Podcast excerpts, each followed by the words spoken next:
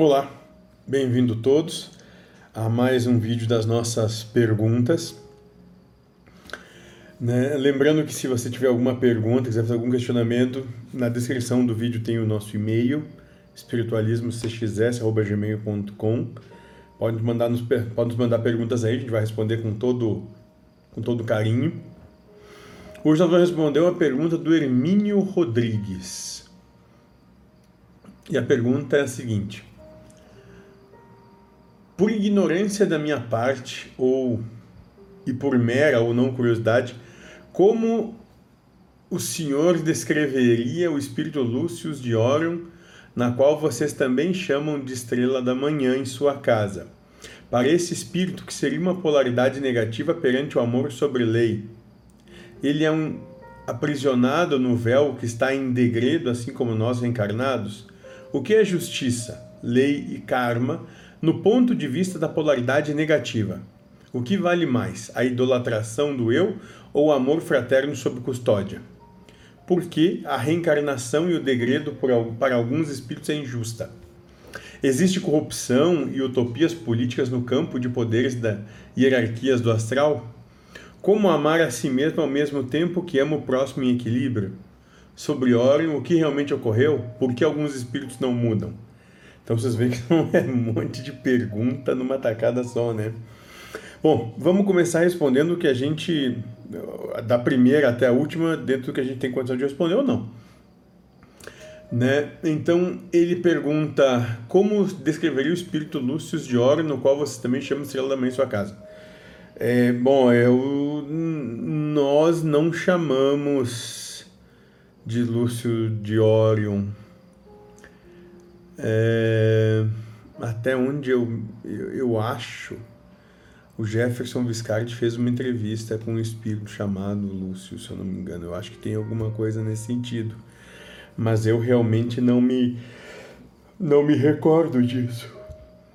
Então, é, acho que não é, não se trata do mesmo ser.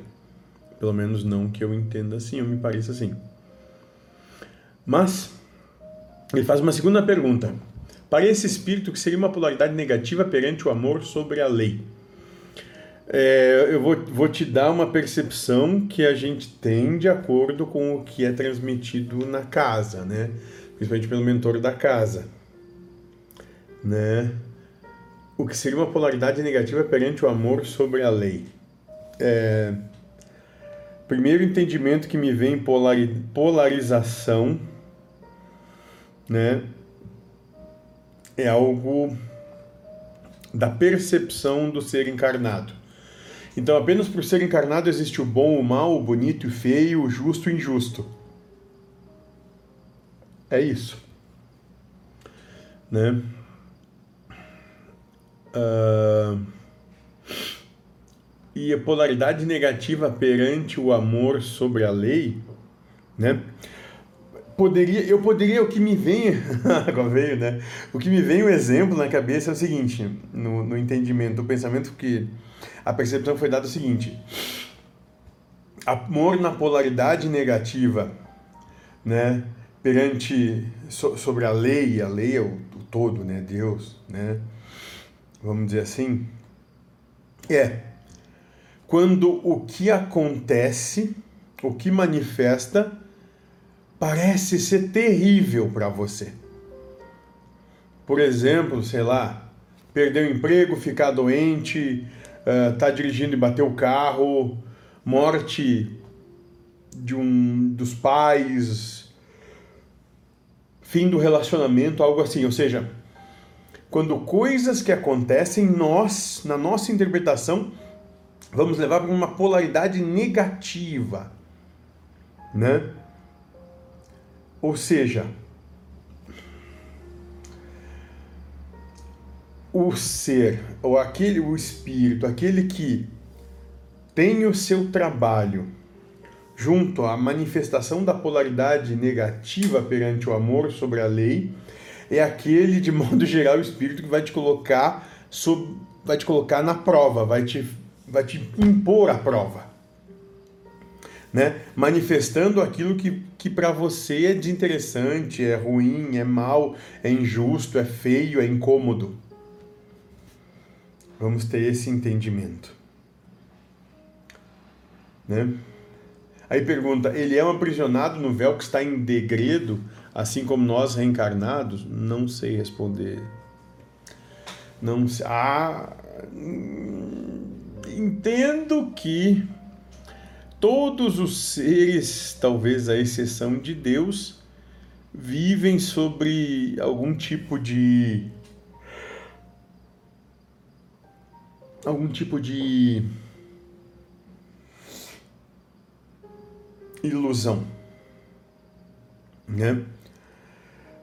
Quanto, quanto mais elevado o espírito, acredito que menor seja a influência dessa ilusão, mas ainda também tem algum tipo de ilusão. É isso que eu posso dizer. Mais que isso, eu não sei falar. Né? Aí ele continua perguntando: o que é justiça, lei e karma no ponto de vista da polaridade negativa? Né? Entendo, me parece que a ideia que me vem aqui é justamente. É... Na balança existem dois pratos. Um prato é a se chama tolerância e outro rigor, na lei, como você fala. Né? A polaridade negativa talvez seja o rigor. Né? Dentro do que a gente vai entender que é quando, a, quando o pau canta. Né? Então é esse rigor, é justamente colocar o espírito ou levar o ser encarnado até o momento maior da sua prova na, nas suas capacidades de, de suportar o que vem. Eu acho que vai ficar nisso. Outra pergunta: o que vale mais, a idolatração do eu ou o amor fraterno sob custódia? Bom, é, dentro do nosso entendimento, a idolatração do eu é, é um absurdo. E amor fraterno, sim. Eu não, não entendi o que quis dizer sobre custódia. Até o seguinte: Vamos pedir aqui custódia, o significado da palavra custódia. Vamos aproveitar você. Custódia, significado. Bom, tem até significado religioso. Ato ou efeito de proteger, guardar alguém ou algo. Proteção, guarda. Que está sob proteção ou guarda de outrem. Então, o amor fraterno sob custódia, sob proteção de outro, o amor é sempre o amor. Não, não me parece ser diferente nesse momento. Por que a reencarnação e o degredo para alguns espíritos é injusta? Simples, porque primeiro não é injusta para os espíritos, parece ser injusta e absurda para quem está encarnado. Por quê? Porque para quem, quando está encarnado, os objetivos do ser mudam.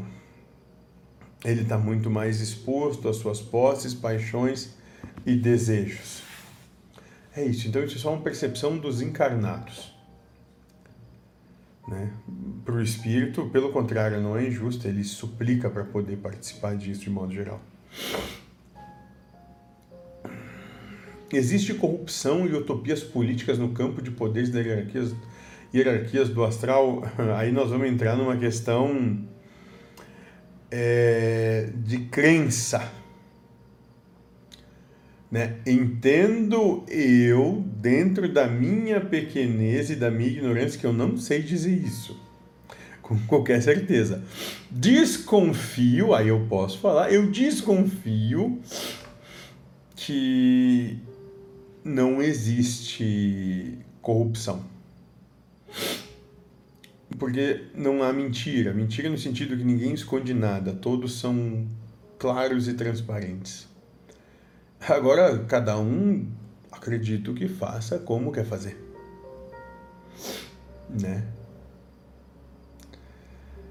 E outra pergunta é como amar a si mesmo como amar a si mesmo ao mesmo tempo que ama o próximo em equilíbrio, se respeitando e respeitando o próximo. Isso é bem simples, é só respeitar. no direito de ser, estar e fazer, ou seja, qualquer coisa do outro é do outro para com o outro, você não tem qualquer gerência ou qualquer opinião. Opinião no sentido não de não ter essa opinião, de expressar o que você acha. Não é problema seu, é problema dele. E, vou, com você é a mesma coisa, você tem o direito de e fazer o que bem entender. Né? E ninguém tem nada a ver com isso. Ponto. Só respeitar. Né? E por final ele pede sobre óleo o que realmente ocorreu, porque alguns espíritos não. O que realmente ocorreu, não, não faço nem ideia do que ocorreu em Orion ou não. E pergunta sobre alguns. Por que alguns espíritos não mudam? Porque não chegaram. Até estava discutindo isso com, com o Dr. Fritz umas duas semanas atrás.